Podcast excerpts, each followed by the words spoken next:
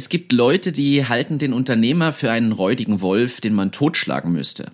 Andere meinen, der Unternehmer sei eine Kuh, die man ununterbrochen melken könne.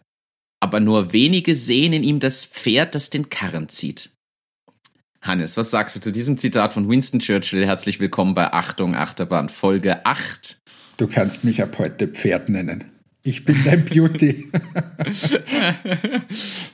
ja, es, es stimmt, dieses, dieses Unternehmertum, das ist irgendwie aus meiner Sicht in, überhaupt in den letzten Jahren immer wieder so dargestellt worden, als wie wenn es die größten Ausbeuter wären. Äh, ich hoffe, auch das ändert sich ein bisschen mit dieser Krise, weil ganz ehrlich, äh, wir wissen das jetzt eh nicht erst seit, seit Beginn der Krise, aber gerade in der Krise, glaube ich, ist es schon sehr herausfordernd für alle und es trennt sich meiner Meinung nach auch die Spreu vom Weizen. Ähm, es ist nicht wirklich leicht. Ähm, und da können wir beide jetzt gerade, glaube ich, ein Lied singen. Ähm, die Frage ist, wer kommt besser durch diese Krise durch? Wer bereitet sich jetzt besser vor auf den Wiedereinstieg und so weiter? Ähm, aber auch natürlich so Themen, über die wir eh schon öfter gesprochen haben. Wie geht man mit Mitarbeitern um? Äh, das ist halt in so einer Krise essentiell und ich glaube, es verändern sich auch viele Unternehmenskulturen jetzt gerade. Ähm, da war schon wichtig, wie war es vorher, aber es, es wird sich jetzt einfach sehr viel ändern. Und ich glaube am Ende des Tages auch hoffentlich, äh, dass wir nicht nur als die Pferde dann dastehen, sondern dass man, dass man durchaus auch, akzeptiert, dass, dass wir alle sehr redlich bemüht sind dass wir was Gutes für unsere Mitarbeiter tun, dass man vor allem auch was Gutes für unsere Kunden tun, die am Ende des Tages unsere Rechnungen bezahlen. Und äh, natürlich, wenn am Ende des Tages dann auch mal was rausschaut, äh, dann ist das ja gut so. Aber das Risiko, das wir, das Unternehmer generell aktuell nehmen, äh, ist halt ein riesiges. Ja, ja und das, aber das genau das, ich finde, man sieht es ja an den Maßnahmen dass die Unternehmen alle bemüht sind, dass die Mitarbeiter beispielsweise bleiben. Was ja immer so gesagt wird, einem sind die Mitarbeiter egal und man beutet sie nur aus. Das ist ja so tatsächlich das, wo, so ehrlich muss man sein, selbst die Arbeiterkammer ja mit einem gewissen Werbespot da ganz stark gegen die Wirtschaftstreibenden agiert hat. Und ich finde, das sieht man gerade jetzt, dass das eben nicht unbedingt so ist, sondern dass einem sehr wohl was am Team liegt und dass man nicht einfach halt Hals über Kopf irgendwelche Entscheidungen trifft und irgendwas macht, sondern immer mit, mit Vollgas da dahinter ist. Ähm, ja, und ja, ich hoffe, das sehen die Leute. Ich hoffe auch, dass diese, dieses Thema Sozialpartner, ob es jetzt die Wirtschaftskammer ist oder die Arbeiterkammer, dass das wieder mehr zusammenrückt, äh, auch mehr mit der Regierung zusammenrückt. Äh, ich finde ja, dass wir in Österreich das hervorragend managen. Und äh, sicher passieren auch da Fehler, aber grundsätzlich ist die Richtung eindeutig besser. Und ich habe, äh, wie schon äh, mehrfach erwähnt, viel mit internationalen Unternehmen zu tun und kriege sehr viel mit, was gerade passiert in UK, in Amerika, Brasilien und so weiter. Da sitzen überall unsere Kunden. Und wenn man da mal hört, wie es in diesen Ländern gerade zugeht, dann können wir durchaus stolz sein, wie es bei uns gerade abläuft. Und wie gesagt, ich würde mir wünschen, dass Regierung oder generell Politik wieder viel stärker mit Arbeiterkammer, Wirtschaftskammer und so weiter gemeinsam nach Lösungen suchen und nicht immer nur dieses gegen, Gegenüber, ja. der Arbeiter ist der Böse, der Unternehmer ist der Böse. Ich glaube, das hilft überhaupt auch nicht nur in Krisenzeiten, aber niemandem weiter. Ähm, und wir haben uns ja auch sehr stark gewandelt in den letzten Jahren, wenn du in den 60er, 70er Jahren und so weiter schaust da war ja das noch anders, äh, wie, so, wie sich der Arbeitsmarkt äh, dargestellt hat. Heute kämpfen wir alle händeringend äh, um gute Leute.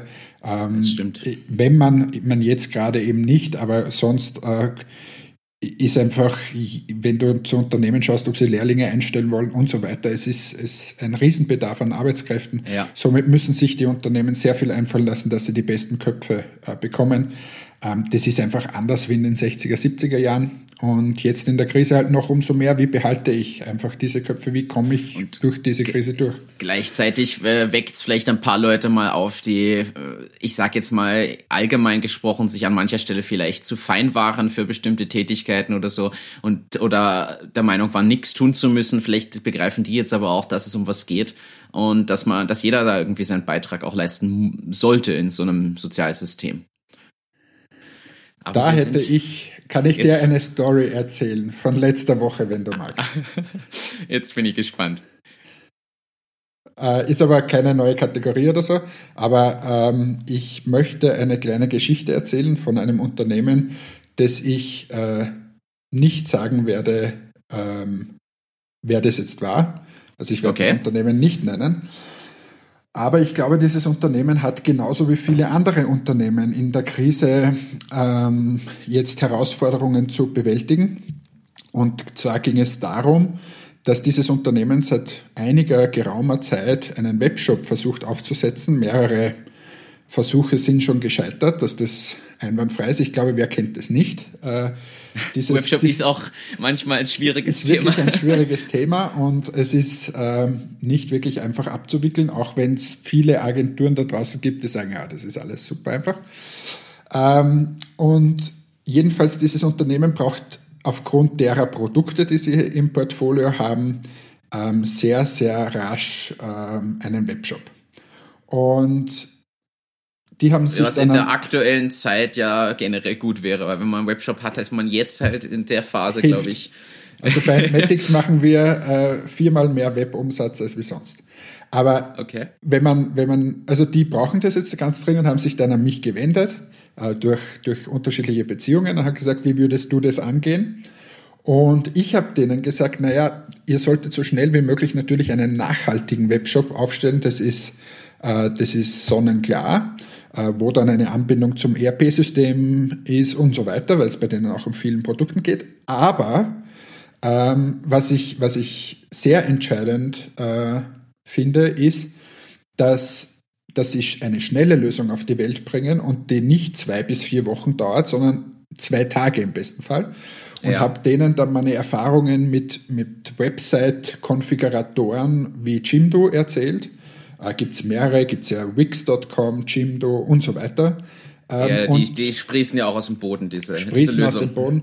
Ist super einfach zu bedienen. Also wenn du, ich sage jetzt mal für eine private Website, du brauchst nicht mehr als wie das, ähm, kostet de facto nichts. Und meine Empfehlung war, obwohl das ein großes Unternehmen ist, aber eben keinen Webshop habt, macht doch einfach innerhalb von einem, zwei Tage eine so eine Website.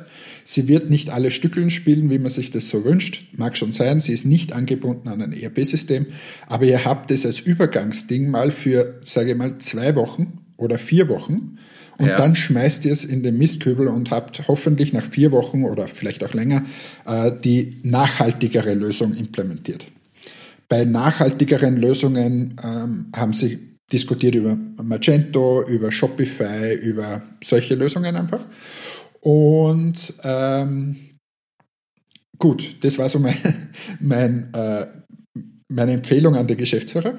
Äh, ich wurde dann, äh, haben Abstimmung gehabt mit, mit der Marketingdame und, und da kam so ein bisschen die Info, naja, das ist, entspricht jetzt nicht ganz ähm, sozusagen den Vorstellungen oder den, den, Qualitätskriterien oder wie auch immer man das sagen soll oder dem Niveau äh, des okay. Unternehmens und äh, so schnell was hingerotzt äh, ist jetzt nicht, nicht deren Lösungsansatz. Und herausgekommen ist eine, äh, eine WooCommerce-Lösung, die sie anscheinend jetzt nicht ganz das unaufwendig quasi.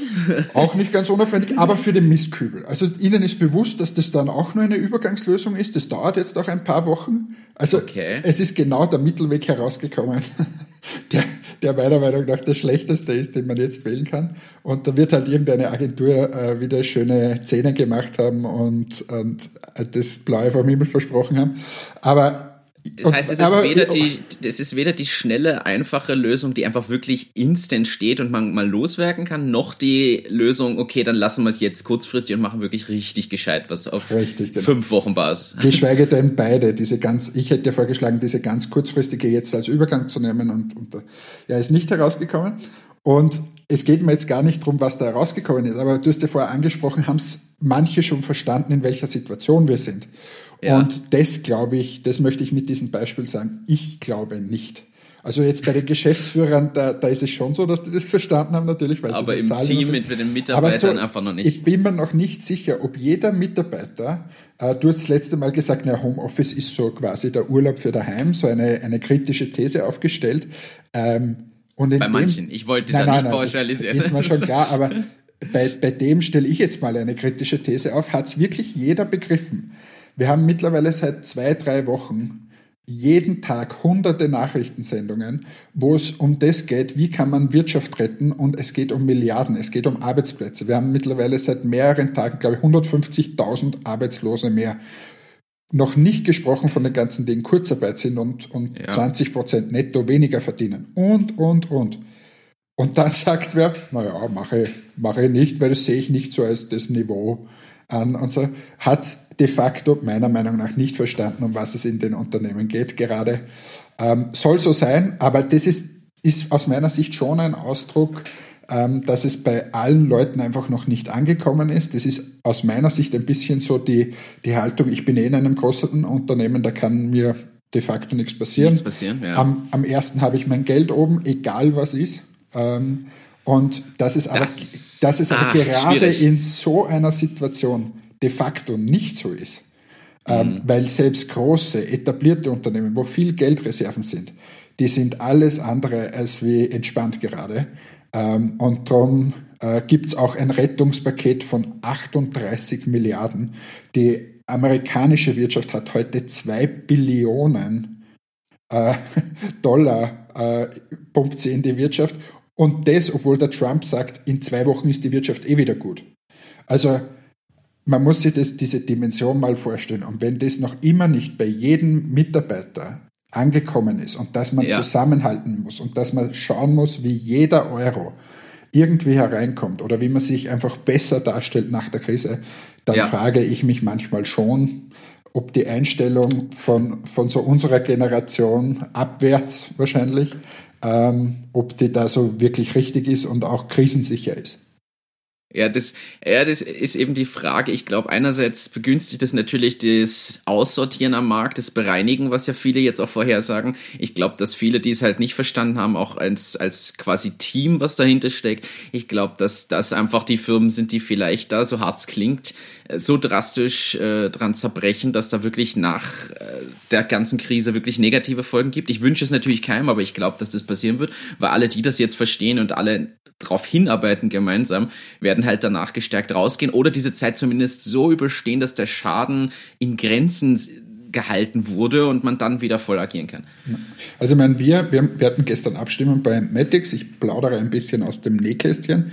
Ähm, da ist es so, und wir haben das auch mit unseren äh, Shareholdern abgestimmt, da ist es so, dass wir die Krise einfach annehmen, sagen, die ist jetzt da, sie wird uns treffen in ganz vielen Bereichen, zum Beispiel bei uns, Zielgruppe Friseure haben zu, ja. kaufen aktuell gerade nichts, Zielgruppe Retail hat offen im Sinne von äh, Drogeriemärkten, aber jetzt ist aktuell noch nicht unser Produkt das Highlight-Produkt, also es gibt noch keine so wie beim Klopapier Challenge noch keine Wachsstreifen Challenge.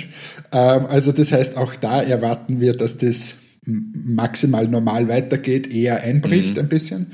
Also für uns alles andere super. Wir haben uns, wir haben die Krise angenommen, wir haben jetzt andere Produkte, können wir vielleicht nächstes Mal äh, erzählen drüber, ein bisschen versucht auf die Beine zu stellen.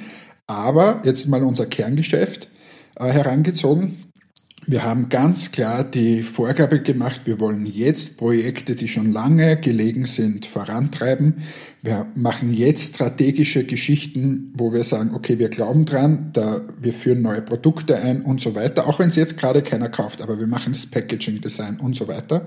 Und unser oberstes Ziel ist es, wir stellen uns quasi den Tag vor, wo alles vorbei ist, im Sinne der Krise und sagen, so, jetzt dürfen wir wieder alle normal arbeiten, es hat sich alles am Weltmarkt normalisiert, dann wollen wir die sein, die mit einer super Produktpalette, mit neuen Produkten einfach total gut aus der Krise gekommen ist, ohne irgendwelche Einschränkungen, lieferfähig sind und, und, und.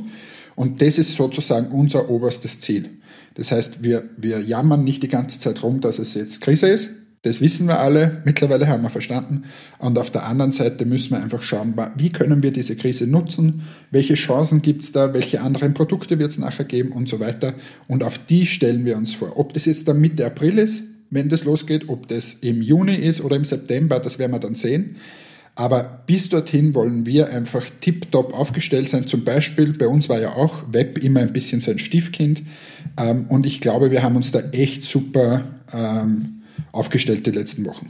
Jetzt muss man nur dazu sagen, dass das trotzdem, äh, ich finde die Einstellung löblich, es wird nicht für jeden so übertragbar sein oder funktionieren. Nämlich erst recht auch aus Gründen der Liquidität und Co. ist es zwar leicht gesagt oder eine schöne Zielsetzung. Ich glaube, dass manche aber entweder keine neuen Produkte rausbringen können, im Sales komplett anstehen und dann schauen müssen, was sie für Lösungen oder Ansätze finden, um das zu machen. Also ich glaube, dass es äh, möglich ist und das Mindset stimmen muss, aber ich glaube, dass nicht für jede Branche, jedes Unternehmen eins zu eins übertragbar ist. Das ist schon klar. Wenn man jetzt zum Beispiel, nehmen wir unsere Zielgruppe, der Friseur her, was soll sich der besser vorbereiten? So, also, ja. aber, und da vielleicht aber schon ein, eine kleine, ein kleiner Input. Also, der Friseur hat jetzt zu, der kann keine bedienen, keine äh, Kunden bedienen, für den ist das Liquiditäts, äh, die Liquiditätssituation gerade katastrophal. Ja. Dort hoffen natürlich alle, dass die Regierung einschreitet und die irgendwie da durch die Krise bringt. Alles andere kann man eh nicht machen, weil sie haben einfach keine Kunden. Also das heißt, da müssen wir auf die Regierung vertrauen.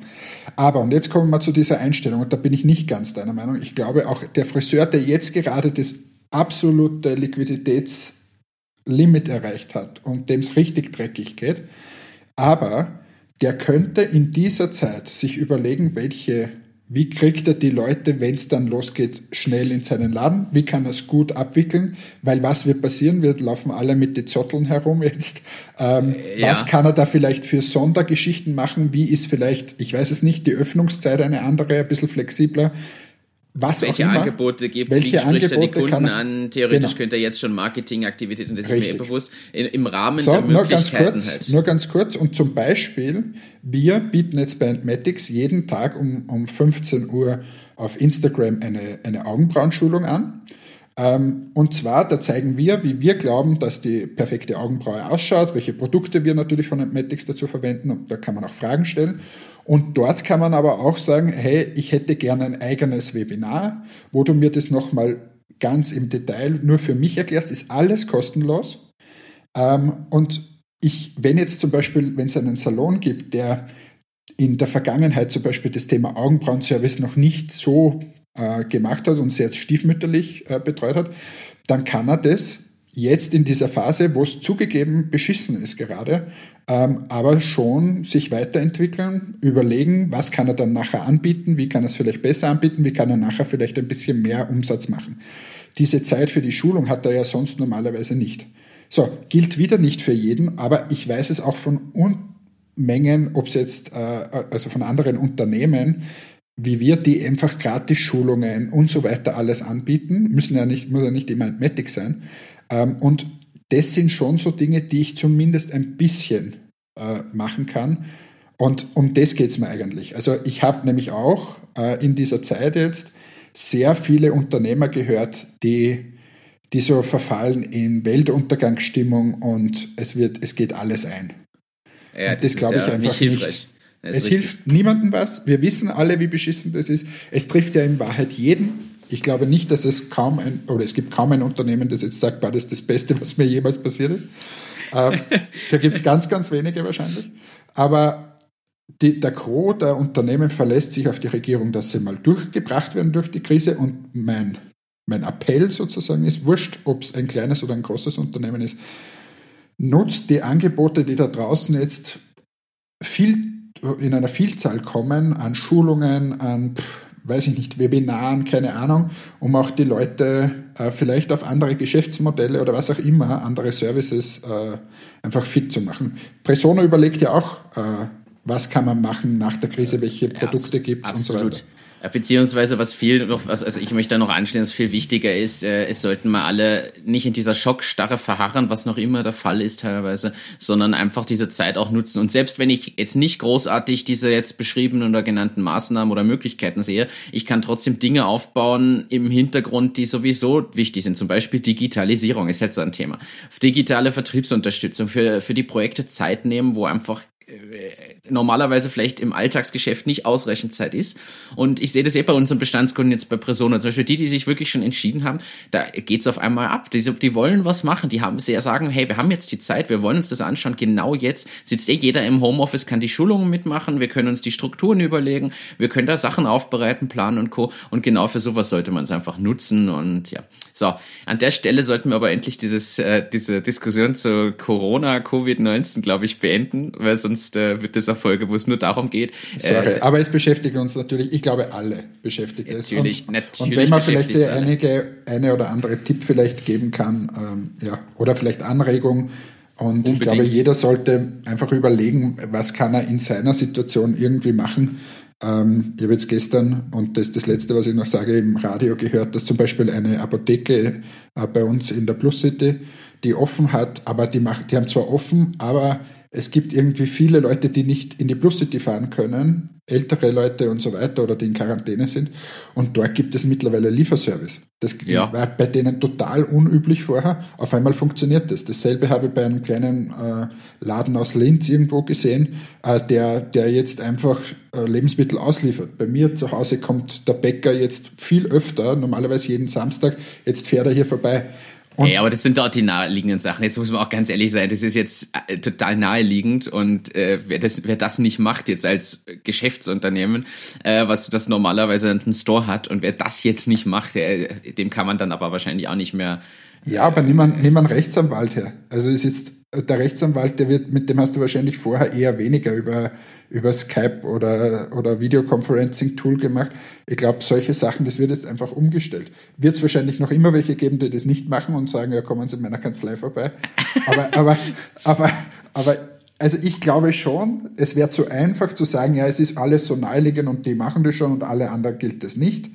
Mir ist bewusst, es gibt viele Firmen, wo diese Tipps nicht helfen, ähm, weil es einfach ganz anders ist. Dann wird es andere Tipps geben. Aber dieses, ich will einfach den Appell aufrufen, denk mal an die Zeit danach. Es wird die Welt nicht untergehen und wir werden nachher genauso eine Wirtschaftsleistung haben.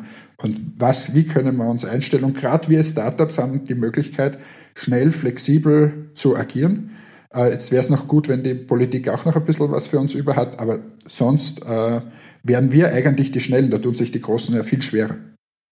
Ist absolut richtig. Ich beende das trotzdem jetzt an der Stelle, weil ich gebe auch ganz ehrlich zu, ich kann das Thema langsam nicht mehr du hören, weil man eh so, ja, weil man aber einfach so überflutet ist mit News. Man muss sich mit dem Thema auseinandersetzen. Wir beschäftigen uns gerade jeden Tag von früh bis spät damit. Und äh, das ist der Hintergrund. jeder, jeder Termin wird verschoben. Es ist ja aber, es ist ja wirklich so. Es wird alles verschoben, ständig kommt aber was rein. Man arbeitet an eben genau diesen Alternativszenarien, gibt komplett Gas, haut noch mehr Arbeit rein, als man sowieso schon hätte, aus genau den genannten Gründen. Und das ist der Grund, warum ich jetzt überleite und lass uns Sorry. mal über was anderes reden. Was für kommt, es ist ja Kann man was Lustiges machen? Haben wir irgendwas, was haben wir denn eine lustige Kategorie oder irgend sowas? Was, ähm, wir könnten unsere, wir könnten als Überleitung Werbung einschalten.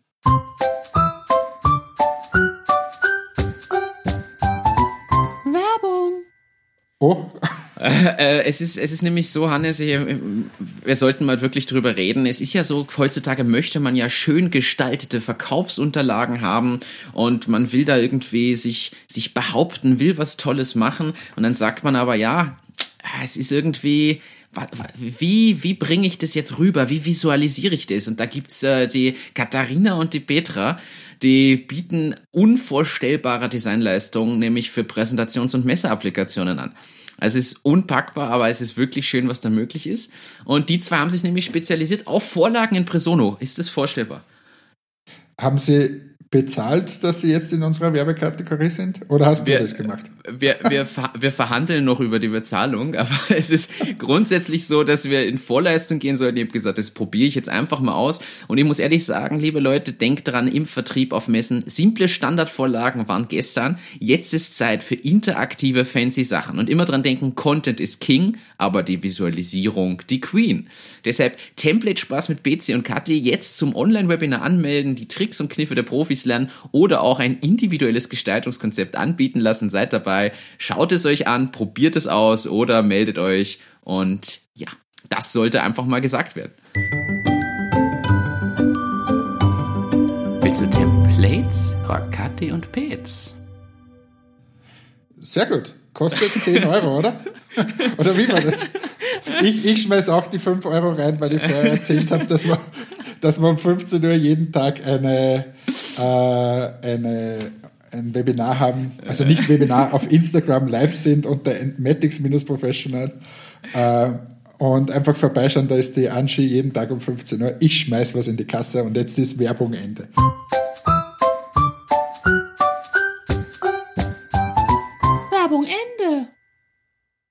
Wow, äh, Wahnsinn. ja. Ähm, so aber könntest du jetzt einmal den Vertrieb starten eigentlich für den Podcast, dass, dass vielleicht äh, Unternehmen uns zahlen, dass wir hier irgendwas was reinbringen? Ähm, können gern den Vertrieb starten. Ich, ich, ich mache ja, also ich habe ja sonst nichts zu tun. Ich werde jetzt einfach mal durchtelefonieren. Ähm, aber haben wir jetzt, Werbung ist ja keine lustige Kategorie. Was haben wir denn für eine Kategorie, die lustig na, ist? Wir haben, wir haben viele Themen. Nein, lass uns inhaltlich über was reden und das könnte inhaltlich. auch lustig werden. Ja, inhaltlich. Äh, ich habe die Höhle der Löwen mir nachträglich äh, angeschaut. Also Kannst du das zusammenfassen? Mach mal in Zukunft das so ein bisschen zusammenfassend, oder? Gen ge genau. Nicht auf jedes eingehen. Das fände ich, nämlich, fänd ich nämlich auch gut. Und das Lustige ist dabei, aber es gab ein Beauty-Startup. Nein, ich schon wieder. Und die, jetzt würde mich aber interessieren, ähm, ob du die nämlich vielleicht sogar kennst. Ähm, sie sind nämlich ich aus Österreich. Nicht. Sie sind aus Österreich. Na dann. Sie heißen, sie heißen CB Lash. Okay, der Gesichtsausdruck für alle, die das jetzt hören und Hannes nicht sehen, der Gesichtsausdruck vom Hannes ist irritiert, sagt ihm nichts. Sie machen äh, magnetische Wimpern, künstliche Wimpern quasi, die magnetisch ah, sind, doch, die du ja. ranmachen und abnehmen kannst. Und die waren bei der Höhle der Löwen dabei. Ja, äh, kenne ich ja. schon. Mir hat der Name jetzt nichts gesagt, ähm, aber kenne ich schon. Äh, ich versuche jetzt nur gerade ein bisschen mich zu sammeln. Also, das ist ja auch wieder nichts komplett Neues leider. Also, wenn du mal auf dem Wimpernsektor, wo ich kein Experte bin, um, um, um ehrlich zu sein, ähm, aber da gibt es ja pff, Anbieter wie Sand am Meer. Und auch diese Magnetwimpern habe ich schon öfter gesehen, international. Ähm, aber keine Ahnung, ob die das besser machen. Ich, ich habe jetzt kurz gegoogelt, ja, habe ich schon gehört und gesehen. Ähm, ich kann aber da ehrlich gesagt nicht viel dazu sagen, außer dass dieses Thema Wimpern, also wir haben es nicht am Radar oder nicht wirklich, also Radar schon, aber, aber wir bieten nichts äh, an, außer bald ein Wimpernserum. Und du kannst mit unseren Augenbrauen äh, und Wimpernfarben die Wimpern färben. Aber so wie es die machen, ähm, dass sie Wimpern aufkleben, das machen wir nicht. Und da gibt es ja viele Unterschiede, ähm, ob du jetzt Naturhaar nimmst, ob du äh, künstlich hergestellte Sachen nimmst. Da ist zum Beispiel, soweit ich weiß, Indonesien eines der größten Länder, wo das selbst geklebt wird. Eben jetzt diese Magnetdinger.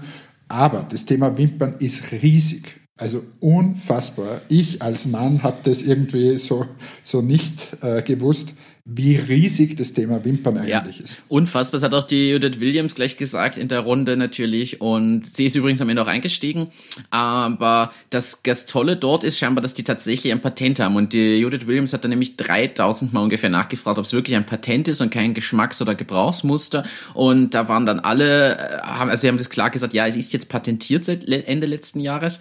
Und dann hat sie gesagt, dann ist sie dabei. 200.000 Euro, 50 Prozent statt 20 Prozent, was ursprünglich das Angebot war. Aber sie hat natürlich die Möglichkeit, das Ding gescheit zu vermarkten, weil du kriegst dann eine, äh, so eine Box, wo diese Wimpern drin sind. Dann hast du dazu die verschiedenen äh, Tools, so nenne ich es jetzt mal, von so einer Wimpernzange angefangen bis allem, was du da brauchst zum Befestigen anbringen. Du kannst eine so eine künstliche Wimper irgendwie 50 Mal nutzen und ja, das ist natürlich für sie, das ist der Vermarktungskanal schlechthin, so ehrlich muss man einfach sein. Dadurch ganz, ganz guter Deal. Und was ich cool fand, das waren halt auch zwei, die sich hingestellt haben und gesagt haben, ein Elektromechaniker und eine Friseurmeisterin, die das zusammen gemacht haben. Und die haben klar gesagt, sie sind nicht die Verkaufsgenies oder Marketinggenies. Sie haben das halt irgendwie erfunden und grundsätzlich möglich gemacht. Aber sie wissen nicht, wo sie anfangen sollen mit Verkaufen. Sie haben da keinen äh, Einblick oder zu wenig Erfahrung und brauchen genau die Unterstützung. Und da war das natürlich die, der, der Deal, der einfach perfekt passt. Ja, na, sowas wird auch gut funktionieren.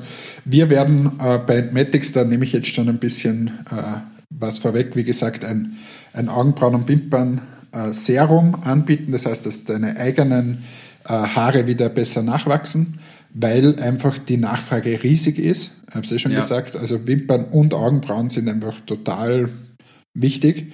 Ähm, und wir werden auch so eine, eine nennt sich so eine, äh, also Wimpern, Welle ist, hat es in Deutschland mal geheißen, oder heißt es in Deutschland Wimpernwelle. Lashlifting heißt es jetzt neu. Äh, so, solche Kits werden wir auch anbieten in der Zukunft. Ähm, aber das dauert bei uns ein bisschen. Bei uns geht immer alles von der Augenbraue aus.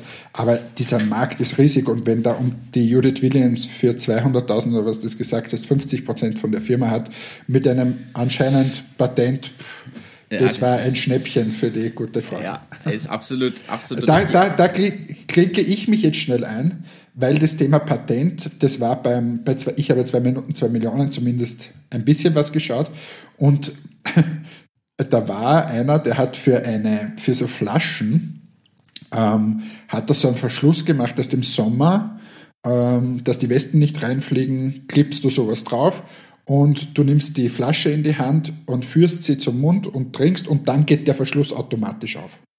Okay. So. Und das hat er. Und schließt äh, sich danach auch wieder, oder wie kann ich mir das vorstellen? Richtig, genau. Okay. Genau. Also quasi mit dieser Bewegung, dass du die Flasche zum Mund führst, geht dieser Mechanismus auf und wenn es das wieder hinstellst, geht er automatisch wieder zu.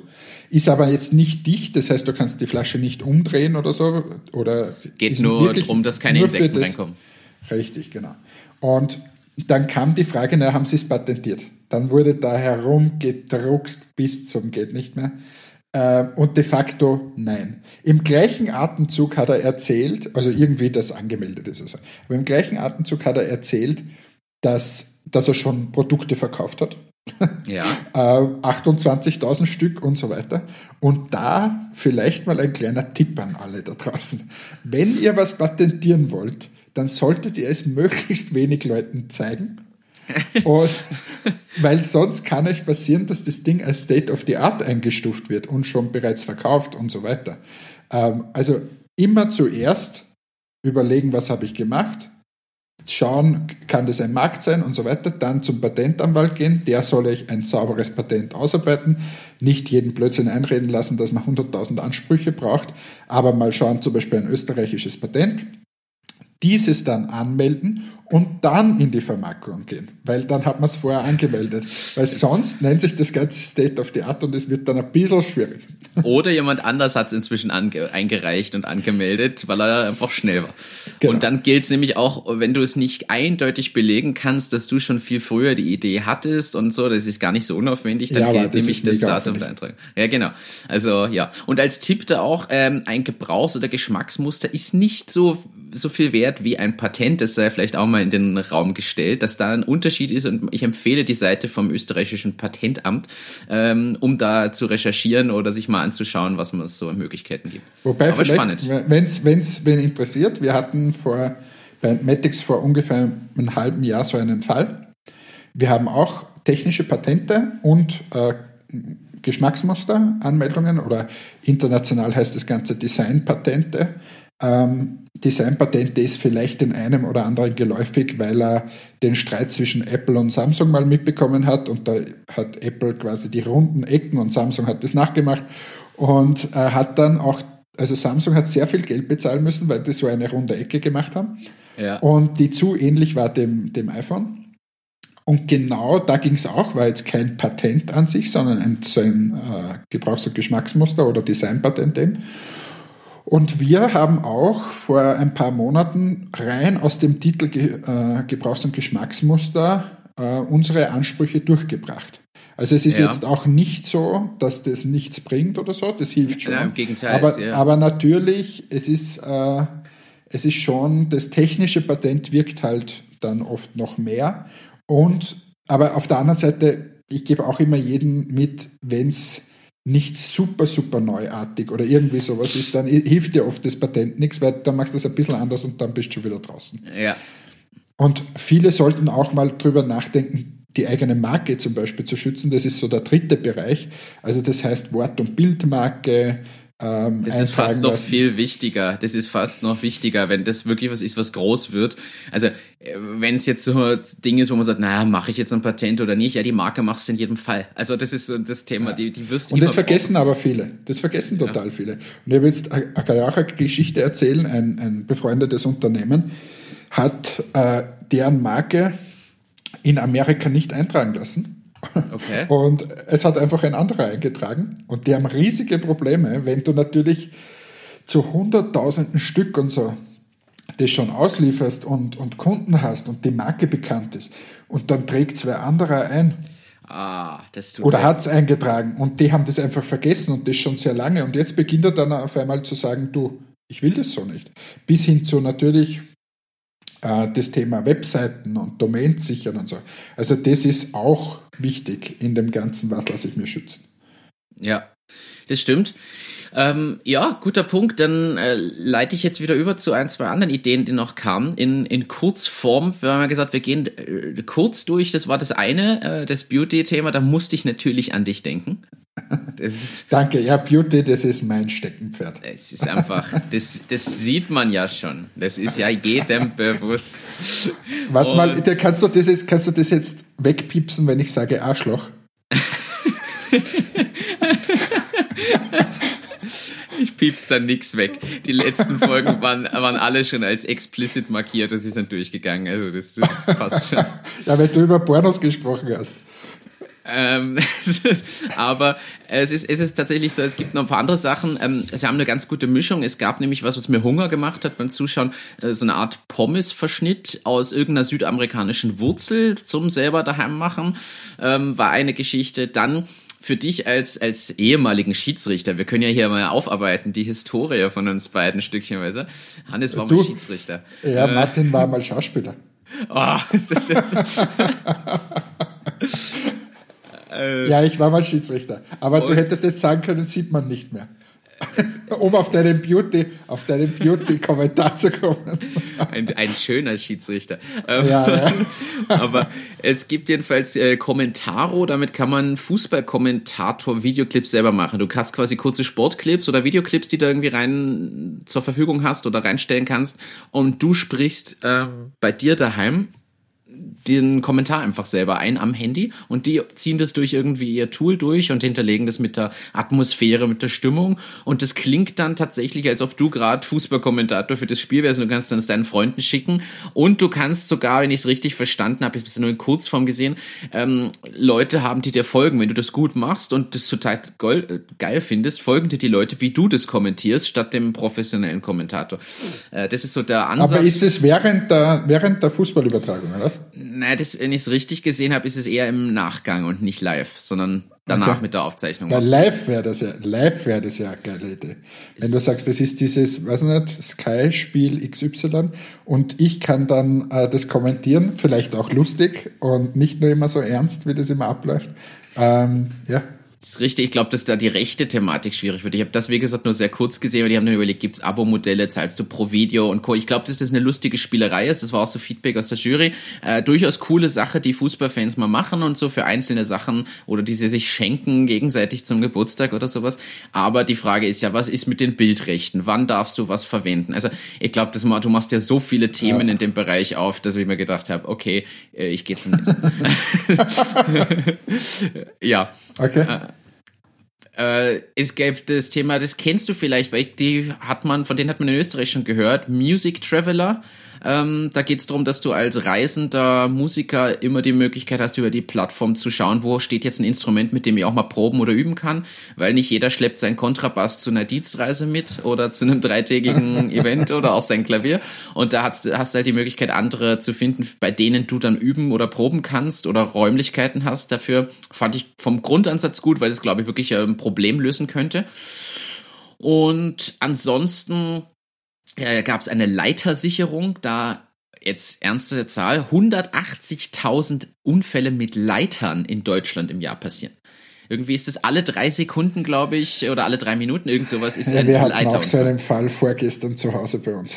Oh. Meine oh. Frau ist von der Leiter gefallen ah. äh, und hat sich, hat sich wehgetan. Ähm, ja, also die meisten Unfälle passieren im Haushalt.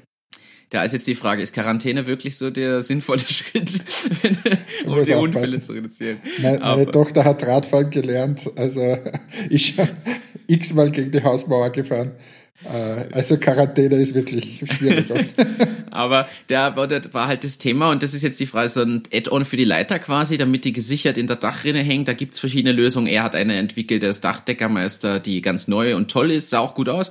Aber er ist halt gleich mal rein mit ein bisschen Umsatz, keine Ahnung, zu wenig auf jeden Fall und noch gar nicht im Privatsektor am Verkaufen oder so. Aber gleich mal zweieinhalb Millionen Firmenbewertung und das war einfach den Investoren zu hoch dafür, dass das jetzt ein äh, quasi in den, in den Kinderschuhen eigentlich noch steckt. Und ja, aber ist das nicht so ein, ein absolutes Dümmelprodukt? Der hat auch überlegt, muss man auch ehrlich sagen. Also der hat auch überlegt, aber er meint, es hat ihn nicht zu 100% am Ende überzeugt. Es war einfach nicht komplett rund. Er meint, er, er glaubt dem Gründer und dass der aus einem privaten, persönlichen Ding ist, aber irgendwas fehlt noch und dann auch noch die Bewertung dazu. Also er meint, es war für ihn nicht ganz rund, aber er hat ganz, ganz lange überlegt. Ja. Haben wir überhaupt zum Thema Bewertung äh, immer, also bei, bei zwei Minuten, zwei Millionen war es eine Beratungsfirma zum Thema Pflege, die grundsätzlich eine coole Geschichte äh, machen. Das heißt, wenn, wenn jemand von, von deiner Familie quasi pflegebedürftig wird, ähm, dann, dann managen die alles für dich. Ja. dass du eine 24-Stunden-Pflege kriegst und so weiter. Und ich habe mich mit dem Thema sowohl privat als auch beruflich schon ein bisschen beschäftigt. Das ist ja tatsächlich nicht ganz so trivial. Ähm, und die haben aber als Beratungsunternehmen sozusagen gepitcht. Ähm, und da ist keiner eingestiegen, aber auch da Bewertung, glaube ich, ich weiß nicht mehr, ob ich es jetzt richtig wiedergebe, aber 1,8 Millionen oder irgendwie so. Und da, das ist schon ein Wahnsinn de facto. Also wenn mit 300.000 Euro Umsatz. Ähm, also ich, ich finde, es ist, es ist gab ja jetzt vor kurzem auch die Diskussion punkto den Bewertungen, ja. dass sie, also amerikanisches Modell versus äh, europäisches Modell oder österreichisches Modell ist ja noch viel schlimmer. Aber auf der anderen Seite muss man schon aus meiner Sicht die Kirche im Dorf lassen. Ähm, die Investoren wollen halt schon irgendwann mal ihr Geld auch wieder zurückhaben. Und äh, wenn du halt dann quasi eine 10% bekommst von einer Firma, die 300.000 Umsatz macht, das heißt, sagen, sagen wir mal, Sie machen 30.000 Euro, ähm, 30.000 Euro Gewinn. Oder keine Ahnung, weiß ich jetzt nicht. Aber äh, bei den meisten Unternehmen ist es dann so. Oder lass ja. es 60.000 sein. Dann ist die Frage, was von dem Gewinn schüttest du überhaupt aus oder lässt du es sowieso drinnen? So, aber nehmen wir mal aus, die schütten es aus und sie machen 60.000 Euro Gewinn. Dann von diesen 60.000 Euro ähm, haben sie, sagen wir, 10 Prozent, dann bleibt dem Investor 6.000 Euro. Und vorher musste er aber investieren, weiß nicht, 450.000, glaube ich, haben sie aufgerufen. Okay. So jetzt kann man, kann man sich mal ausrechnen, wie lange das dauert, dass der Investor irgendein jetzt Geld zurückbekommt. Zumal, zumal er verwässert durch Folgerunden und ähnliches. Das also, kommt alles noch dazu, aber wenn du das nur mal so nimmst, ähm, hast du einfach, das, das muss man sich als, als Gründer oder der, der pitcht, schon etwas überlegen. Ähm, jetzt ist es sicher anders bei anderen Geschäftsmodellen. Das, mhm. da, da, bin ich schon dabei. Oder vor allem, wenn es dann ins Digitale geht und so weiter, wo man zuerst viel in Vorleistung gehen muss. Aber bei vielen Geschäftsmodellen ist es einfach nicht so. Und äh, das, das verstehe ich dann oft nicht, solche Bewertungen. Das bin ich bei dir. Ich sehe das auch so, das ist halt so ein äh, zweiseitiges Schwert. Also da muss man, glaube ich, genau schauen, was steckt dahinter, was ist schon reingeflossen, auch an Zeit und Arbeit. Auch das spielt eine Rolle. Weil wenn du da jetzt drei Jahre ein Technologieprodukt mega advanced schon finanziert und entwickelt hast mit Patent und allem drum und dran, ist die Basis natürlich was anderes, als wenn ich einfach nur zu dritt sage, oh, jetzt machen wir halt ein bisschen Beratung. Er ist jetzt sehr überspitzt dargestellt und nicht auf dein Beispiel, sondern generell. Aber ja, äh, das ist Aber ja. Äh, wir haben zum Beispiel was ein, was ein, ein, ein Riegel-Startup total nett gemacht aus Oberösterreich. Äh, Hat die ganze Familie ähm, gepitcht, die machen so Riegeln ohne Zucker für die Kinder. War zufällig da, war zufällig der Heinrich in der Jury, äh, in der Folge? Nein, war nicht da. Ah, da haben wir gedacht, das wäre der richtige gewesen, aber True Love war da also die, die Firma heißt True Love und sie haben solche Kinderregeln gemacht, haben auch mit den Kindern gepitcht. War wirklich eine runde Sache. Total nachhaltig, in der Familie, Family Business, hochgezogen, ganz klein. Machen auch irgendwie 400.000 Euro Umsatz, haben sie schon gemacht in drei Jahren oder zweieinhalb Jahren. Ähm, haben eine, ich weiß jetzt nicht mehr, wie genau die Bewertung war, aber ich glaube für 26 Prozent 100.000 haben okay. sie dann bekommen, so irgendwie so. Der Martin Roller ist eingestiegen und das war total rund. Ich traue mir auch wetten, dass das noch besser wird und so weiter. Und in solchen Unternehmen ist es einfach, da passt die Bewertung, da passt das Team, das da dahinter steht. Die werden ein super Family Business aufziehen, von dem sie auch toll leben können. Da erwartet sich keiner einen super Exit. Ähm, und das sind so eher die runden Sachen, ja. finde ich, bei, bei zwei Minuten, zwei Millionen oder bei diesen ganzen Shows. Das stimmt. Ja, äh, ich, ich, ich schließe noch ab mit dem letzten äh, Pitch. Es hat natürlich einmal gedümmelt äh, bei der Höhle der Löwen. Ähm, und zwar. Äh, also was der alles investiert, ist unfassbar, oder? Ja, es ist wirklich ein Wahnsinn. Es ist wirklich, wirklich. Aber, aber der, der, der holt es dann auch wieder rein. Also das ist, der ist wirklich eine Verkaufsmaschine. Und, aber genauso muss es laufen. Ich glaube, da braucht es einfach genau diesen Spirit braucht Und ich finde es so cool, dass solche Leute einfach da in diesen, in diesen Jurorenrunden einfach dabei sitzen und nicht nur Feedback geben und kritisch hinterfragen, sondern einfach auch richtig mit hoher Schlagzahl da einfach dabei sind und versuchen die Dinge einfach groß zu machen. Das finde ich ganz cool. Und zwar geht es in dem Fall aber jetzt, es hat dazu geschlagen beim Lazy Leaf Blumentopf.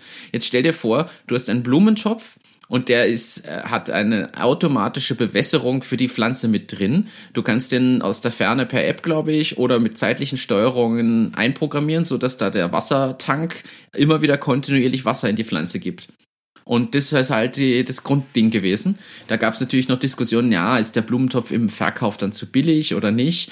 Ähm, diese ganzen Sachen haben sie da durchdiskutiert, aber sie meinten, no, da kannst du viel mehr noch verlangen. Und ja, er hat aber klar gesagt, ja, er hat, ist gerade gestartet, der Gründer relativ jung, hat sein ganzes privates Geld da irgendwie reingesteckt, hat jetzt vorproduzieren lassen und gemacht und getan, hat das entwickelt und ja, der Dümmel hat gesagt, so pass auf, bevor hier irgendwer andere anbietet. Dein Angebot, ich nehme es an, ohne zu verhandeln, 150.000 für 20 Prozent, ich bin dabei, sag ja, jetzt du hast du die Chance. Und die haben sofort ja gesagt, kein anderer hat irgendwas anbieten können. Er hat sofort gesagt, ja, das war der Wunschinvestor und mit dem glaubt er, dass das Potenzial einfach riesig ist. Das war lustig. Ja. Was kostet so ein, so ein Blumentopf? Äh, er hat gesagt, aktuell glaube ich 60 Euro im Verkauf auf Amazon. Und der war aber ganz frisch gestartet zur Aufnahme der Sendung. Also da meinte, hat er erst ganz, ganz wenige überhaupt verkauft. Und die Diskussion war aber, ob man nicht den Preis hebt. Ich habe jetzt gerade die Seite offen, weil mich das tatsächlich interessiert. Und zwar mich interessiert es deswegen, weil wir im Büro äh, Pflanzen haben, die, die mal überleben und mal nicht. Die Quarantäne äh, werden es nicht überleben, ne? Die, naja, Gott sei Dank äh, sind wir ab und zu im Büro, aber da ist so ein Selbstgießer, der kostet 30 Euro.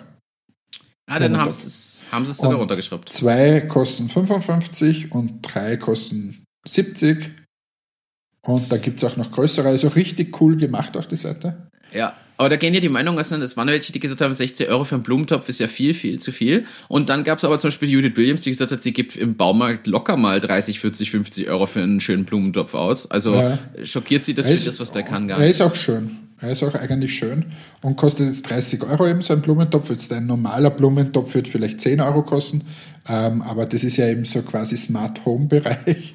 Ähm, da ist ja alles teuer.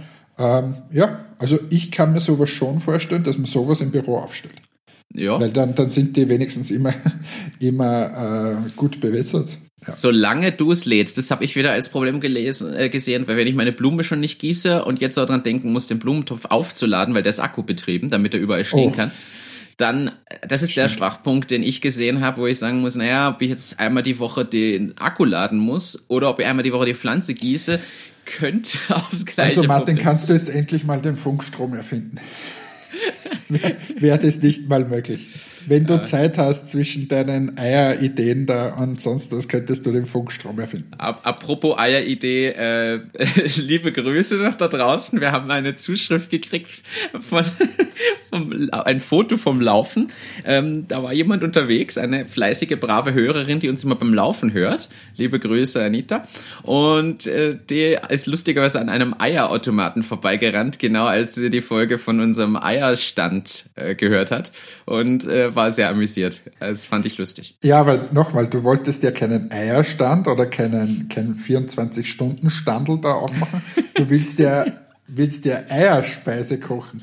Und, und die Varieté der Eier äh, da anbieten. Street Food Artist Martin Behrens. Ja, und in der aktuellen Situation würde ich sogar einen Lieferservice für Eierspeise machen. Ja, es liegt ja auf der Hand. Du hast mir vorher schon gerügt, dass ich dann nur so Schwachsinnsideen einbringe zum Thema Corona. Nein, das ist sogar ich ein. Ich glaube, das ist ein Lieferservice für Eierspeis. Wenn alle daheim sind und Eier gehortet haben, weil sie ja Hamstergolfe gemacht haben, dass, glaube ich, dann Eierspeis einem Lieferservice nicht unbedingt sinnvoll ist. Aber ich mag dir sagen, unsere Nachbarin, ich wohne ja am Land, unsere Nachbarin hat äh, Hühner und äh, ich weiß gar nicht, die verkauft, also wir kaufen mir immer die Eier ab eben. Und sie hat mir beim Spazierengehen erzählt, wie ich das letzte Mal vorbeigegangen bin, dass sie aktuell am Tag 500 Eier verkaufen könnte.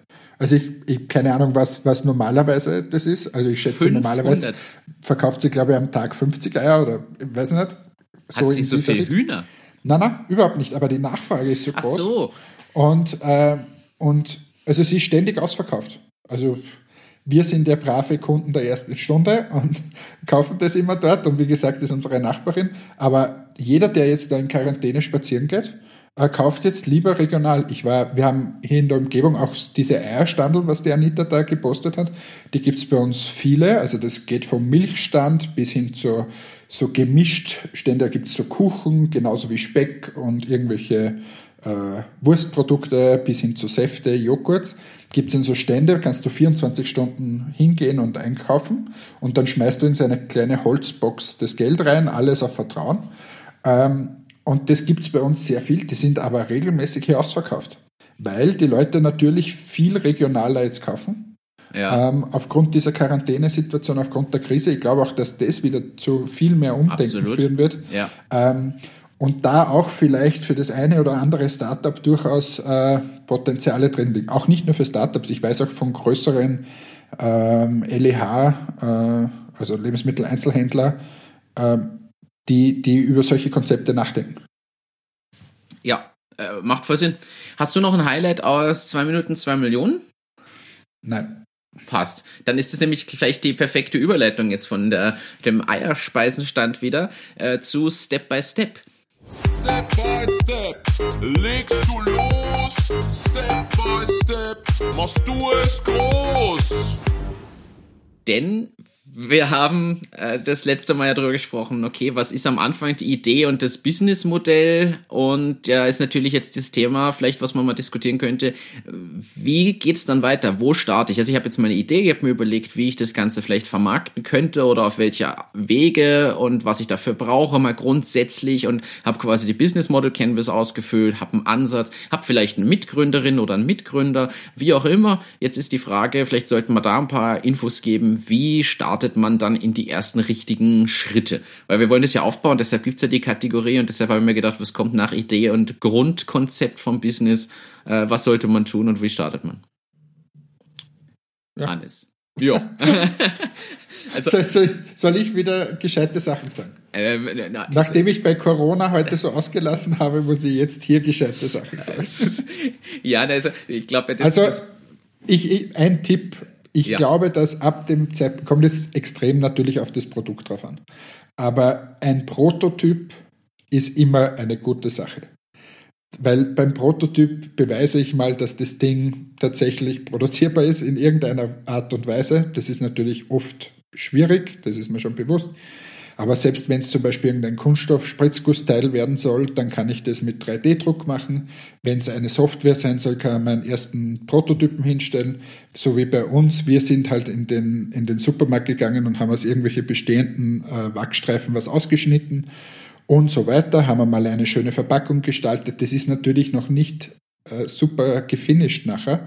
Aber mit dem ersten Prototypen siehst du dann tatsächlich mal deine deine, dein Produkt live werden. Und der Riesenvorteil ist, nicht nur einen Prototypen idealerweise machen, sondern ein paar. Du kannst aus diesen Prototypen dann schon durchaus erste Präsentationen machen. Du kannst es auch äh, vielleicht kritischen Geistern mal vorlegen und sagen, was hältst du davon? Du kannst zum ersten Kunden gehen und sagen, hey, schau her, oder, so wie wir vorher gesprochen haben, wenn du zum Patentanwalt gehst, kannst du sagen, hey, schau her, so soll das Ding werden. Die können sich dann viel mehr vorstellen wie von irgendeinem Business Canvas. Also ich glaube, der nächste Schritt ist sicher mal das Thema irgendein Prototyp hinzustellen. Und das sollte man in meiner, äh, in meiner Welt auch immer schaffen, ohne dass man da massiv Geld äh, von anderen sich aufnimmt, äh, sondern bis zu dieser Prototypenphase muss man aus meiner Sicht mal kommen, weil sonst wird es sehr schwierig. Weil was willst du herzeigen, in was investiert man sonst? Das heißt, ähm, der erste Tipp wäre jetzt quasi, dass man einfach sagt, okay, man setzt es mal prototypisch um, egal ob das jetzt äh, ein, ein Digitalprodukt ist, was technisch ist, dass man zumindest mal irgendwas in der Hand hat, wo man wohin gehen könnte und noch zeigen können, schau mal, das ist es eigentlich und so möchte ich diese Sachen jetzt in weiterer Folge dann angehen. Ja, du hast da zum Beispiel ein Freund von mir wollte mal was ähm, zum Thema Schneeketten machen. Ähm, und da war auch mein Tipp, geh und, und bastle dir das zusammen, geh zu irgendeinem Bastler, der soll das mal machen. Ob das jetzt dann genauso in Massenproduktion gefertigt werden kann, das sei mal dahingestellt.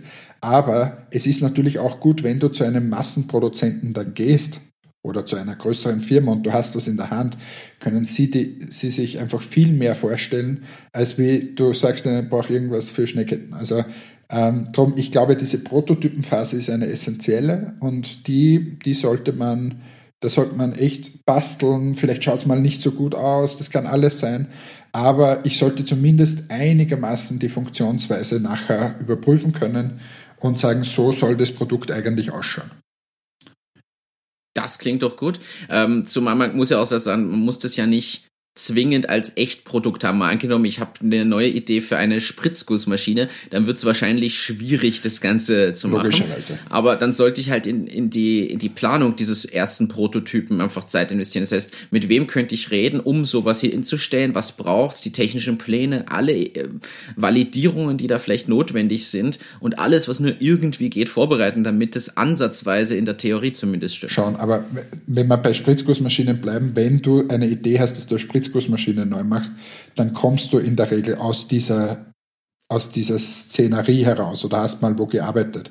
Das heißt, dir ist auch bewusst, was so ein Ding kostet. Und ich glaube, wenn du da der Techniker bist, dann wirst du es schon so weit schaffen, dass du zumindest ein 3D-Modell auf die Welt bringst und sagst, so soll das ausschauen äh, und so weiter. Das ist ja in so einer äh, Welt dann total legitim, ähm, dass man dann mal sagt, okay, ähm, so würde die Maschine ausschauen. Jetzt zum Produzieren kostet es mehrere hunderttausend Euro und dann kannst du ja immer noch äh, irgendwie eine Finanzierung aufstellen. Aber wenn du jetzt sagst, naja, aber super Idee für äh, äh, Spritzgussmaschine, das brauche ich ein paar hunderttausend Euro, damit es mir irgendwer zeichnet, weil ich glaube, das funktioniert so, wird wahrscheinlich nicht so gescheit sein. Und wenn wir beim Blumentopf von vorher bleiben, das ist aus meiner Sicht andere Größenordnung. Dann soll von mir aus dieser blöde Blumentopf 500 Euro kosten oder 1000 Euro, wenn du ihn mit allen möglichen 3D-Verfahren machst und so weiter. Aber diese 1000 Euro, sagen wir, die sollte man schon investieren und ja. schon haben, weil sonst braucht man dieses ganze Unterfangen gar nicht starten. Ist, ist finde ich gut. Und dann generell kann man ja dazu sagen, also wenn man nicht weiß, woher kriege ich das, wie finde ich die richtigen Leute, da bietet es sich natürlich dann an, in dem Moment einfach mal zu ein, zwei potenziellen Unterstützern zu gehen. Und da rede ich nicht von Investoren, sondern von der Wirtschaftskammer, von Inkubatorprogrammen. Die sind ja relativ ehrlich und offen und geben einem auch Kontakte. Hey, hier gibt's den und den 3D-Prototypen macht oder du brauchst vielleicht jemanden, der technisch zeichnen kann, dann haben die vielleicht auch einen Tipp, an wen du dich wendest. Also ich glaube, das ist so die Phase, wo man in losem ersten Kontakt mit denen einfach stehen kann und sich dort auch mal äh, Feedback grundsätzlich holen kann, bevor man sehr, sehr viel Zeit und Arbeit reinsteckt in so ein Prototyp, ähm, gleichzeitig aber vielleicht das Netzwerk da aufbauen könnte. Ja. Also ich glaube, wir waren bei Techtopie ähm, und das hat uns sehr, sehr geholfen. Ja. Aber da gibt es äh, viele, ähm, wo, wo man hingehen kann in den Bundesländern. Ich glaube, da gibt es auch mittlerweile ein sehr gutes Ökosystem, wie ich finde.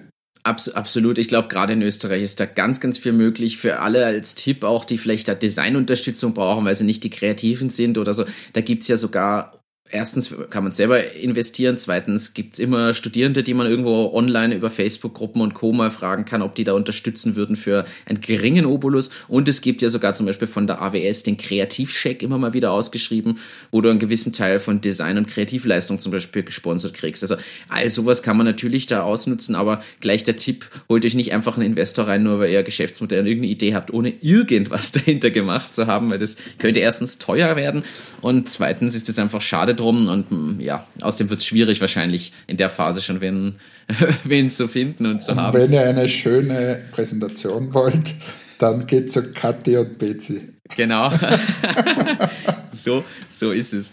Aber ja, das heißt, ähm, was parallel dazu, glaube ich, aber wichtig ist, weil nur wenn man das Business Model ja mal skizziert hat oder sich überlegt hat, kann man in dieser prototypischen Ausarbeitungsphase auch das immer wieder hinterfragen, weil man wird ja auf Probleme vielleicht da stoßen. Ich nehme das als Beispiel Presono. Wir haben halt damals diese PDF gebaut mit Screen Designs und das war noch bevor wir offiziell bei Tech2B waren, weil wir haben die Unterlagen zum Pitching dort mitverwendet. Wir hatten zwar Kontakt und haben Feedback gekriegt, aber offiziell aufgenommen waren wir noch nicht und wir haben ja auch die ganze Zeit unser Geschäftsmodell hinterfragt und aktualisiert über überarbeitet, erweitert, ähm, auch in Feinheiten auf Basis dessen, dass wir unseren Produktprototyp, unser Produktprototypisch da konzipiert haben.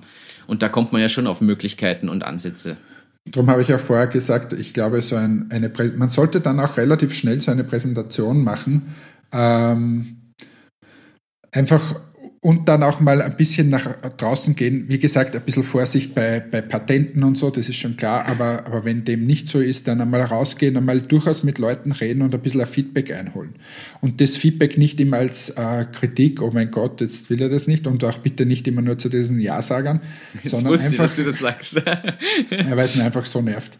Ähm, aber, aber einfach normale Leute, Kunden eventuelle und dort auch durchaus zuhören.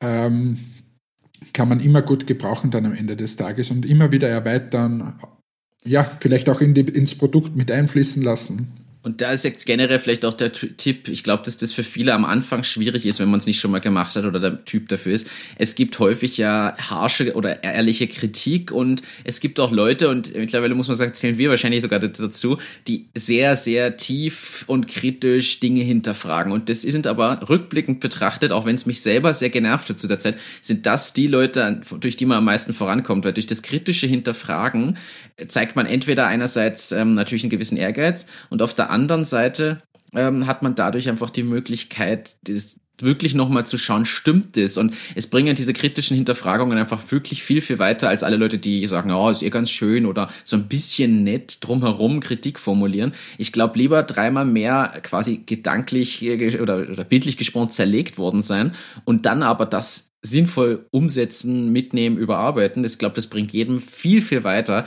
als sich fünfmal so seichtes, ja, ihr könntet ja an dem und dem arbeiten, einfach nur anzuhören. Und das muss man auch sagen. Und ich weiß auch, dass das schwierig ist. Also ich habe da selber am Anfang mit gekämpft, dieser sehr harten Kritik von manchen Leuten. Ähm, das ist aber gut und rückblickend bringt einem das einfach am meisten. Das sollte man vielleicht da in die Runde werfen. das ist, somit schließen wir die, die heutige Kategorie Step by Step. Ja, können wir, können wir machen. Ich glaube, da kann man sich vielleicht für sich selber wieder was überlegen. Und ähm, ich, mein, mein Step wäre jetzt quasi, dass ich mir diesen Eierspeisenstand im Kleinen ausprobiere, indem ich daheim mache und einfach auf der Landstraße nach und fortgehen Leuten das in die Hand drücke und sage, wäre das nicht was?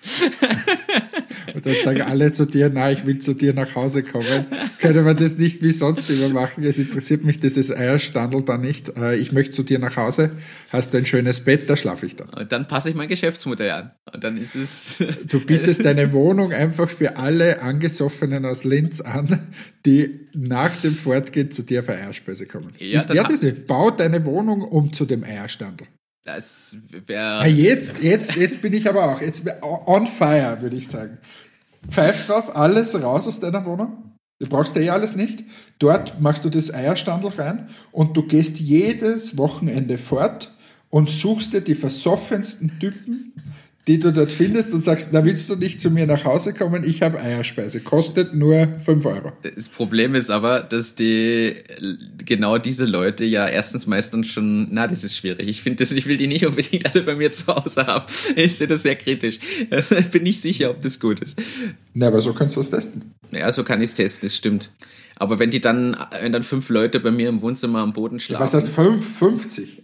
Du musst 50 holen. Du musst dir dann 5 Euro für die Eierspeise verlangen. Dann machst du 250 Euro Umsatz.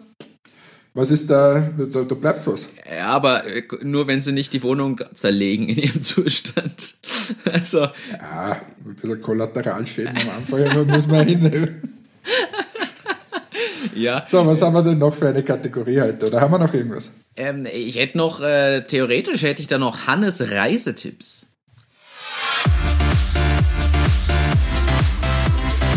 Hannes Reisetipps. Und zwar, äh, Hannes, was hast du an Tipps vielleicht für schon den erfahreneren Gründer, die erfahrenen Gründerinnen, CEOs und Co. Wie sollte man sich auf Reisen verhalten in Bezug auf sein Team, in Bezug auf die Reise allgemein? Äh, ich, ich frage deswegen, du hast da anklingen lassen, dass du vielleicht eine schöne Geschichte hast, wie man sich nicht verhalten sollte. Und Nein, äh, ich habe ich hab eher, ich habe unendlich viele Geschichten. Leider glaube ich für, für Sachen, was sollte ich besser nicht machen beim Reisen. Ähm, und, und da kann ich aus dem Nähkästchen ein bisschen plaudern. Ich sage wieder nicht, welche Firma.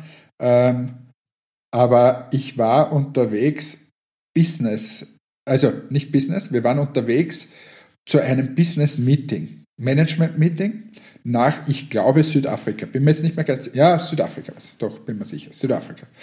Ähm, Flug, glaube ich, zwölf Stunden oder so. Kann man mal äh, machen. Kann man machen. äh, das Gute ist, dass die Zeitverschiebung nicht viel ist. Ich glaube nur eine Stunde oder so. Aber jedenfalls dort runterfliegen. Ich natürlich, kleiner Maxi, fliege Holzklasse, was für mich durchaus okay ist, aber es ist alles andere als lustig. So, wie ich gesagt habe, Management-Meeting. Das ja. heißt, Geschäftsführung und andere Menschen äh, sagen, naja, warte mal, zwölf Stunden fliege ich da, da checke ich doch ein Business und wenn es ein Upgrade auf First gibt, mache ich das auch. Gut. Sagen wir mal, wenn du dann dich am Linzer Flughafen triffst und sagst, hey, heute fliegen wir alle wieder eine anstrengende Reise, dann ist, wenn das aus meinem Mund kommt, aus meiner Sicht, ist es berechtigt. Wenn das aus, der Geschäftsführungs, aus dem Geschäftsführungsmund kommt, nicht mehr ganz so berechtigt, weil da gibt es schon einen kleinen Unterschied, ob meine Knie zwölf Stunden mir in meinen Bauch hineindrücken oder ob ich in der First Class meine eigene Kabine habe. Gut. Ja. Aber das heißt, Tipp, Tipp Nummer eins, und so mache ich es auch, ich fliege in derselben Klasse wie meine Mitarbeiter. Ähm, und das, ich fliege ja auch oft mit Mitarbeiterinnen und Mitarbeitern von, von Matics ähm, und ich käme nie auf die Idee, dass ich im Business sitze und, und meine Mitarbeiter hinten. Es ist einmal schon vorgekommen, da war aber ich absolut nicht fit und äh, habe das auch mit, mit Mitarbeiterinnen abgeklärt. War okay für sie. Wir haben für sie, glaube ich, ein Upgrade auf die Premium Economy oder so gemacht. Dann. Aber es war okay. Aber ähm, da habe ich dann den ganzen Flug schlechtes Gewissen. So, jetzt kommen wir wieder zu dieser Geschichte. Ich sitze zwölf Stunden lang in dieser verschissenen Economy und vor mir sitzen Inder. Und okay. mit ihren Tourbahnen, und das war überhaupt sehr internationaler Flug, ich glaube aus Frankfurt dann, ähm, und sagen wir mal, die, die, die Körperausdünstungen und wie man in unterschiedlichen Kulturen mit manchen Sachen umgeht, sehr, ist sehr, sehr unterschiedlich. Dieser Inder hat sich zum Beispiel regelmäßig abgegurtet, ist aufgestanden, wie gesagt, er ist vor mir gesessen, hat sich auf den Gang gestellt und ich hatte auch einen Gangplatz, hat seinen Popo zu meinem Sitz gedreht und hat Butchis gelassen, weil er nämlich Blähungen hatte. So, äh, äh, okay. das war so weit, bis dass die äh, Stewardess mit Raumspray irgendwas dahergekommen ist, weil es dort schon so gestunken hat, dass es nicht mehr lustig war. So, das war mein Flug nach zwölf Stunden. So, und jetzt kommen wir wieder zu dem Tipp. Hätte mein das Management-Team das auch so miterlebt, hätten sie wahrscheinlich auch gesagt, boah, war zähes Unterfangen hier. Ähm, wir haben uns dann in dem Gang getroffen, wo so Economy und First Class sich wieder treffen. Und der erste Satz war zu mir, na, war harte Reise. Uh, und das, obwohl und, es im First-Class-Bereich ihren. Ich glaube nicht, dass der Inder da vorne seine Bushes gelassen hat. Ähm, aber gut, also sowas willst du nicht hören. Aber ja. du kannst dem Ganzen die Krone aufsetzen. Tipp Nummer zwei ich bin ja auch Frequent Traveler und habe Zugang zur, zu, den, zu den Lounges dieser Welt. Ich gehe aber nur dann in eine Lounge, wenn meine Mitarbeiter mit mir mitgehen oder auch die Möglichkeit haben. Oder ich nehme sie mit und muss mal zahlen oder was auch immer. Also es gibt eh 100 Möglichkeiten. Aber, und jetzt kann ich wieder erzählen, dort Flughafen Südafrika, äh, wenn dir dann dieses Management-Team runterwinkt von der Lounge, wo sie dich theoretisch sogar mitnehmen hätten können und du unten sitzt bei Händeln und weiß ich nicht was, was die dort alle im Flugzeug mitnehmen. Ähm, und es war irrsinnig heiß und laut und dreckig und so weiter. Und die winken dir aus der, aus der Super Premium Senator Lounge runter. Ähm, uh. Dann ist es auch so ein Tipp für alle. Äh, vielleicht sollte man das entweder schafft man es, dass die Mitarbeiter mit hochgehen. Ähm, dann ist ja das ganz nett. Oder man bleibt einfach auch unten. Ähm, ich finde, das gebührt der Anstand und ja. das so, so, so mache ich das. Und mein Abschlusssatz ist, führen durch Vorbild. Ähm, wenn du einfach so wer bist, äh, ja, ist es einfach schwierig. Ich wollte gerade sagen, da sind wir eigentlich beim Thema Führung und Verhalten und Vorbildverhalten und Vorbildwirkung und was man tun sollte oder eben auch nicht.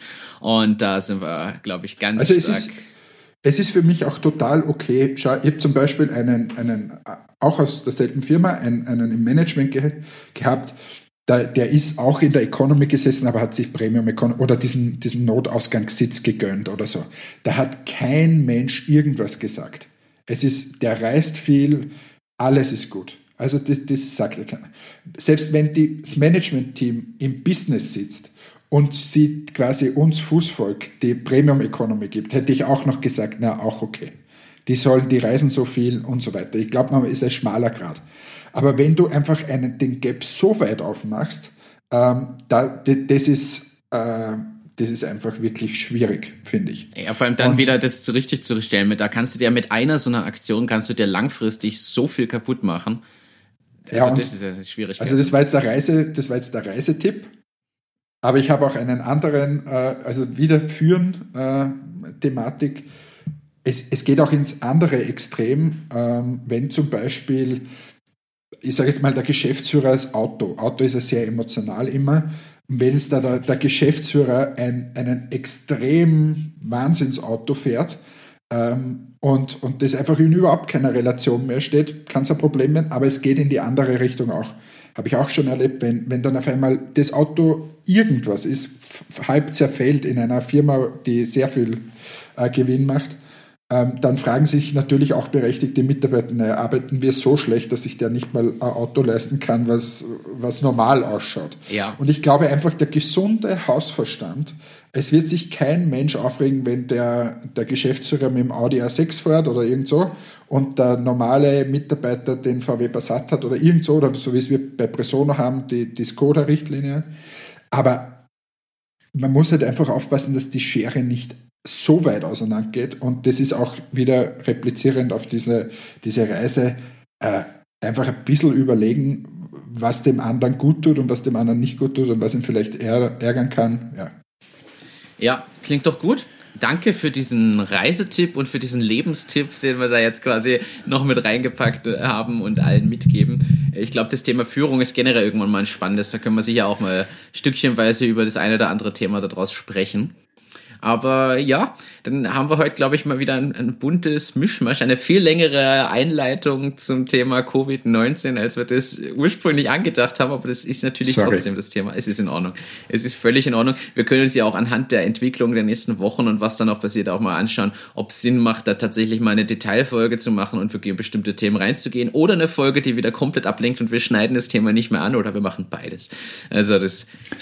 Naja, nächste Woche kann, wenn es gewünscht ist, kann ich mal sagen, was wir, also es geht erst ab nächste Woche wahrscheinlich, bisschen, was wir so als Alternative jetzt gemacht haben. Ähm, ja, sehen wir, ob, ob, ob sich das wirklich bis dahin äh, ergibt. Dann erzähle ich gerne mal aus dem Nähkästchen, ähm, wie wir da jetzt versuchen, durch die Krise zu schiffen. Das, das klingt gut. Ich, ich, ich zum Abschluss noch was, was Lustiges. Wir haben es schon geschrieben. Ähm, die, ich habe mehrere Thesen, durch, was durch die Quarantäne, diese Ausgangsbeschränkungen passiert. Ich glaube zum einen, dass die Geburtenrate so zum Jahreswechsel hin dann deutlich ansteigen wird, weil alle Leute jetzt daheim sind und Zeit haben, zu zweit oder zu dritt, wer, wie auch immer man jeweils aufgestellt ist daheim. Ähm, du, du mauserst dich zum Sexmatten hier in diesem Podcast. ähm, das ist ein Gerücht, aber jedenfalls haben die Leute Zeit dafür. Das ist These 1. These 2, es gibt nach den ganzen Ausgangsbeschränkungen und Co., äh, wenn das alles wieder ganz normal ist, gibt es eine erhöhte Trennungs- und Scheidungsrate. Das ist meine zweite These, die ich in den Raum stelle. So, Hannes, was hast du noch an Thesen? Also erstens glaube ich, dass beide Thesen eintreten werden, weil ich glaube, in China habe ich das gelesen, haben sie schon die, eine der höchsten Scheidungsraten jetzt nach dieser, nach dieser Geschichte. Es ist ja auch tatsächlich, ist ja in jeder Beziehung so, dass nach dem Urlaub oder im Urlaub oft gestritten wird, weil man es einfach nicht gewohnt ist, dass man 24 Stunden aufeinander klebt und nichts anderes ist jetzt gerade. Ja. Ähm, darum äh, ja, ist es, glaube ich, für jeden eine Challenge, wenn du dann noch Kinder auch hast.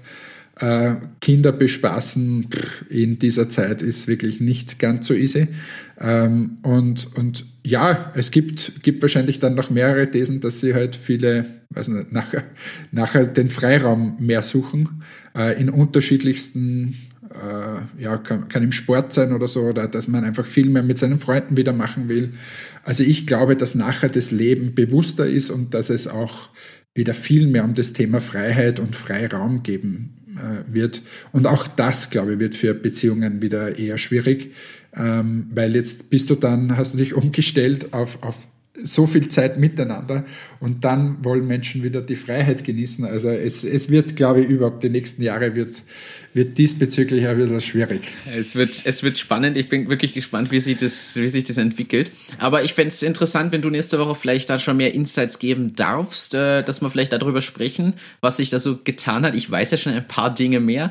Äh, ich glaube, dass das wirklich interessant zum Hören wäre. Erstens, wie kommt man darauf die Idee und wie geht man das an und was macht man? Wenn das alles funktioniert, warten wir es ab, sonst verschieben wir es um noch eine Folge.